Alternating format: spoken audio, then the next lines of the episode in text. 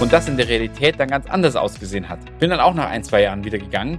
Da habe ich nicht zu lange abgewartet und im Nachhinein ist es für mich für beide Seiten verlorene Zeit.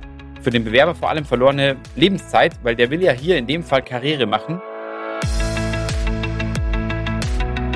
Herzlich willkommen zur Recruiting DNA. Ich bin Max und ich zeige dir, wie du als Unternehmer herausragende Mitarbeiter findest, diese dann führen kannst und last but not least zur Höchstleistung motivierst.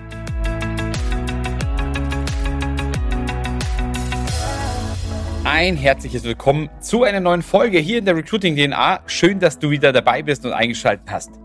Es geht heute um das Thema Kündigungen im ersten Jahr. Das heißt, hier gibt es eine spannende Statistik, die bei Xing wirklich veröffentlicht worden ist, die wirklich aussagt, dass die meisten Kündigungen während dem ersten Jahr stattfinden. Und das hat sich extrem gedreht, weil ich sag mal vor zwei, drei Jahren oder vor fünf Jahren safe war es so, dass die Kandidaten erst nach zwei bis drei Jahren gekündigt haben. Das heißt, das Durchhaltevermögen von Kandidaten ist gesunken und der Anspruch in dem Fall an dein Onboarding oder an dein erstes Jahr wird einfach sehr, sehr viel höher. Gehen wir mal rein, woher kommt es in meinen Augen? Ja, ich finde relativ einfach gesprochen ist es so, dass sehr viele Kandidaten im ersten Jahr einfach auf den, auf den Punkt kommen, dass sie äh, während dem Vorstellungsprozess ja viele Dinge versprochen oder es werden viele Dinge versprochen und da entsteht natürlich auch ein Stück weit eine Erwartungshaltung.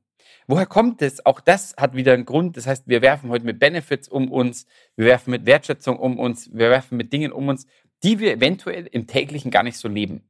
Fällt mir bei uns selber auch immer wieder auf oder bei mir auch, dass ich Sachen einfach verspreche, wo ich dann danach denke, okay, boah, das wird sportlich, dass das alles wirklich eintritt oder dass ich das halten kann.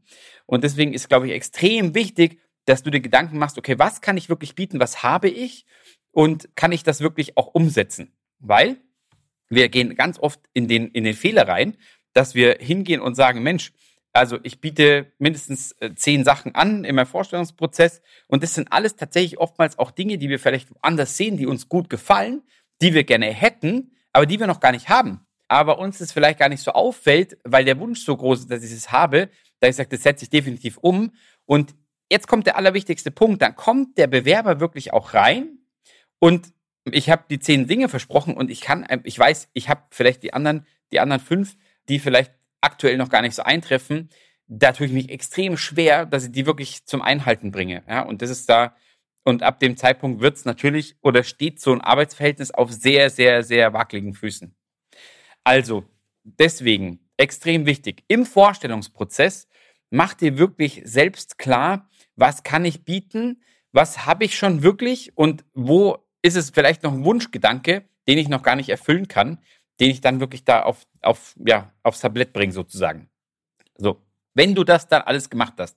Das heißt, du bist dann so weit, dass du sagst, okay, der Kandidat kann jetzt anfangen und ich habe dem wirklich versprochen, was ich auch halten kann dann ist es extremst wichtig im Onboarding, das auch zu erfüllen. Das heißt also konkret gesprochen auch wieder hier. Ich habe einen coolen Onboard, ich habe einen coolen Vorstellungsprozess. Da ist auf jeden Fall Power drin, da ist Dynamik drin. Die Erwartungshaltung von beiden Seiten ist hoch. Man freut sich jetzt auf den ersten Tag. Am ersten Tag erlebt man dann Folgendes. IT funktioniert nicht. Das, was mir versprochen worden ist, ist auch irgendwie nicht so wirklich jetzt eingetreten. So, erster Downer ist schon mal da. Und du weißt genauso gut wie ich, dieser erste Eindruck, wenn ich den hab, der bleibt sehr, sehr lang. Und ich muss sehr viel Gas geben, damit ich diesen ersten Eindruck wieder wettmache. Das ist wie der Vergleich immer zum Dating. Also ich gehe auf ein Date und ich ähm, bin vielleicht super angezogen, allerdings ist mein Geruch vielleicht nicht der allerbeste. So, jetzt, es kommt ja auch daher, man, man kann sich gut riechen, jetzt kann man sich halt nicht so gut riechen. Ey, da wieder rauszukommen aus der Nummer, das ist wirklich heftig. Und daher gilt Folgendes, dass ich beim Onboarding einfach Vollgas geben muss. Das heißt, nach, nach, nachdem der Arbeitsvertrag unterschrieben ist, ist noch lange nicht alles in trockenen Tüchern. Da ist zwar die Unterschrift drauf und ich habe erstmal ein Commitment. Ich muss nur jetzt von beiden Seiten aus, vor allem ich als Arbeitgeber, muss jetzt richtig Gas geben, dass ich das auch wirklich weitermache und dass ich dieses, diesen Verlieben-Prozess einfach in die Länge ziehe und einfach sage, hey cool, ich tue jetzt was dafür. Kleines Beispiel. Ich lege irgendwie Onboarding-Boxen raus. Ja, ich kümmere mich auch am ersten Tag um meinen Mitarbeiter. Er hatte am Wochenende wieder ein Gespräch mit einem, mit einem guten Freund, der mir gesagt hat, er hat jetzt angefangen bei einer Anwaltskanzlei und er ist jetzt seit vier Monaten dabei und er hat zu mir gesagt, mein Chef hat mir kein einziges Mal Guten Morgen gesagt. Mein Chef kommt eigentlich nur, wenn er was braucht. Und das ist genau der Gegenteil von coolem Onboarding. Also man freut sich, man, man hat Lust und dann auf einmal in dem Gespräch, in dem, was ich gesagt habe, im Beispiel wurde sogar gesagt, dass man, dass sich der, der Chef, ja, der jetzt den Kollegen mit dem Allerwertesten nicht anschaut, hier wirklich oftmals einfach oder gesagt hat, er will ihn selber ausbilden und er bringt ihn dahin, wo er hin will. Und ja, jetzt halt das. Also das ist genau der Punkt. Große Erwartungshaltung, sehr, sehr große Erwartungshaltung und dann in der praktischen Umsetzung kommt gar nichts.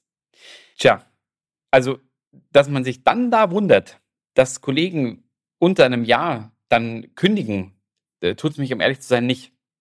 Also, ihr seht in dem, an der Stelle, wie wichtig ein wirklich sehr, sehr gutes und gut strukturiertes Onboarding ist.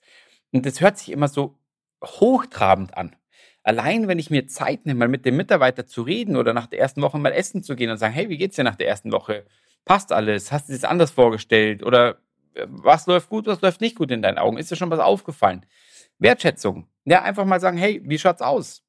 Das ist einfach sowas, wo man sagt, das muss nichts Hochtreibendes sein, dass man dem jetzt irgendwie ein riesiges Onboarding-Package hinlegt, sondern vielleicht Stift, coolen Pulli, T-Shirt mit Firmennamen drauf, kommt immer gut an.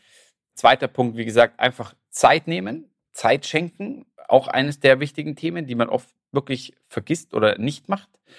Und am Ende des Tages wirklich regelmäßig im ersten halben Jahr oder Jahr, also ich empfehle es generell, also sehr regelmäßig. Wir machen das einmal oder ich mache das einmal im Monat mit meinem Team. Eins zu eins Gespräche, wo man wirklich reingeht, hey, wie geht's dir? Was läuft? Was läuft nicht? Woran können wir arbeiten? Und dann kriege ich automatisch einfach ein paar Dinge zu hören, die der Mitarbeiter dann anbringen kann und kriege ein Gefühl dafür, hey, habe ich den oder fehlt da noch was? Das heißt also, ich kriege ein wunderbares Gefühl dafür, einfach reinzugehen und zu sagen, okay, wie fühlt sich der Mitarbeiter und wird der das erste Jahr durchhalten, ja oder nein? Zu dem Thema habe ich auch einen interessanten LinkedIn-Post geschrieben. Das heißt also, hier habe ich tatsächlich äh, einen LinkedIn-Post gemacht, genau mit diesem Thema. Und da waren auch ganz interessante, relativ einfache Thesen noch drunter. Die will ich euch jetzt nicht vorenthalten. Da, das hatte ich vorhin auch schon angeteasert, der, der eine Kollege schreibt, Arbeitsmittel sollten zur Verfügung stehen und funktionieren, wie versprochen. Man kann sich darüber streiten, ob die Kaffeemaschine ein Arbeitsmittel ist, aber wenn sie nicht funktioniert, ist das sicher nicht motivierend. Ja, sehr wahr. Auch schon sehr oft erlebt, dass wir, das ist das, was ich mit der IT angesprochen habe, echt extrem wichtig. Achtet darauf, dass die IT geht. Weil es gibt wirklich nichts Schlimmeres, als wenn ich den ersten Tag hingehe und der ganze Tag geht eigentlich nur drauf, dass ich mich mit irgendwelchen ähm, IT-Admins äh, absprechen muss, dass mein Laptop irgendwann funktioniert. Das ist sehr, sehr demotivierend. Und auch dieser Eindruck bleibt. Das ist wie das Dating-Beispiel mit dem, dass man nicht so gut riecht. Das ist ähnlich, ja, dass, dass, man, dass man das wieder wegkriegt. Wenn, wann immer dieser Kollege oder der, die Kollegin IT-Probleme haben wird, wird sie sich an den ersten Tag erinnern. Und lieber erinnere ich mich doch an den Tag, ey, da hat alles funktioniert, war das schön und jetzt funktioniert nichts mehr. Besser, als wenn man sagt, ja, das war schon seit Tag eins so.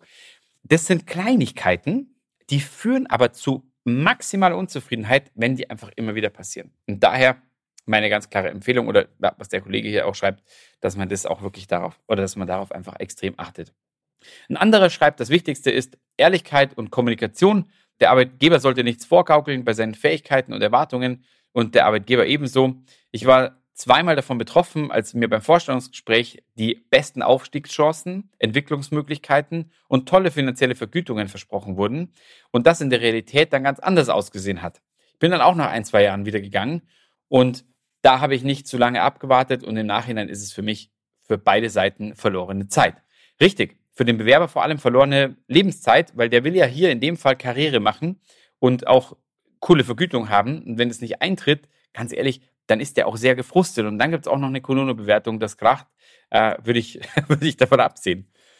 Und er schreibt weiter, auch beim Arbeitsgebiet sollten beide Seiten ehrlich sein. Wenn dem neuen Arbeitnehmer nach sechs Monaten lauter Jobs aufgebrummt wurden, die er nicht wollte und dies vielleicht auch beim Bewerbungsgespräch explizit genannt hat, dann braucht man sich nicht wundern, dass die Leute gehen. Klar, manchmal muss man einfach reinbeißen und machen, aber nicht immer. Ich denke, man sollte beim Bewerbungsgespräch als Arbeitgeber auch das generelle Gemüt des Bewerbers berücksichtigen und nicht nur die fachlichen Fähigkeiten. Das wird oft unterschätzt und die Leute gehen dann, weil sie sich in der Firma einfach nicht wohlfühlen. Hier gibt es eine sehr, sehr spannende Folge zum Thema Core Values Und das sind eindeutig Core Values, was der Kollege hier anspricht, dass es einfach dieses Match ist auf persönlicher, persönlichem Niveau. Und eine Kollegin schreibt noch einen letzter Beitrag noch hier. Was ich oft sehe, ist, dass viel zu spät miteinander gesprochen wird. Da heißt es dann nach 30, 60 Tagen Meeting und dazwischen wird dem Mitarbeiter keine wirkliche Plattform gegeben, seine Meinung und sein aktuelles Erleben zu erzählen. Und dann wird sich ganz viel in sich hineingefressen und die Leute denken viel schneller über die Kündigung nach. Absolut richtiger Punkt. Der hat auch sechs Likes. Das war wirklich der mit den, mit den meisten Likes. Das ist genau der Punkt. Also wenn man hier wirklich reingeht und nach 30, 60 Tagen oftmals wirklich gar nichts, gar nichts hört oder nichts, nichts dergleichen macht, dass man sich dafür interessiert, ja, dann denkt man eben, genau das ist, was die Kollegin schreibt, dann denkt man sehr stark über eine Kündigung nach oder denkt sich so, boah, hier ist irgendwie nicht das, was ich mir erwartet hatte. Und wenn ich das Gehör als Arbeitgeber nicht schenke, der wird mir das nicht aufdrücken, weil der ist erst kurz dabei. Der hat das Vertrauen noch nicht so. Der wird erstmal nichts sagen, der wird erstmal abwarten und zuschauen. Ja, aber wenn es einfach Leute gibt, die einfach sagen, boah, krass, mein, ich kenne meinen Marktwert, ich finde sofort was Neues, der wird nicht lang zögern. Ja, und deswegen bist du als Führungskraft gefragt, um einfach da wirklich reinzugehen und zu sagen, hey, wie geht's dir eigentlich? Ja, erzähl mal. Oder zumindest auch das, das Angebot zu platzieren, dass man sagt, hey, wenn irgendwas ist, bitte komm immer auf mich zu. Ich bin für dich da, ich höre dir zu. Auch das ist echt extrem wertvoll, dass man das Angebot einfach auch ausspricht. Genau. Und an dieser Stelle bedanke ich mich fürs Zuhören, wünsche dir wie immer ein Happy Day. Dein Max.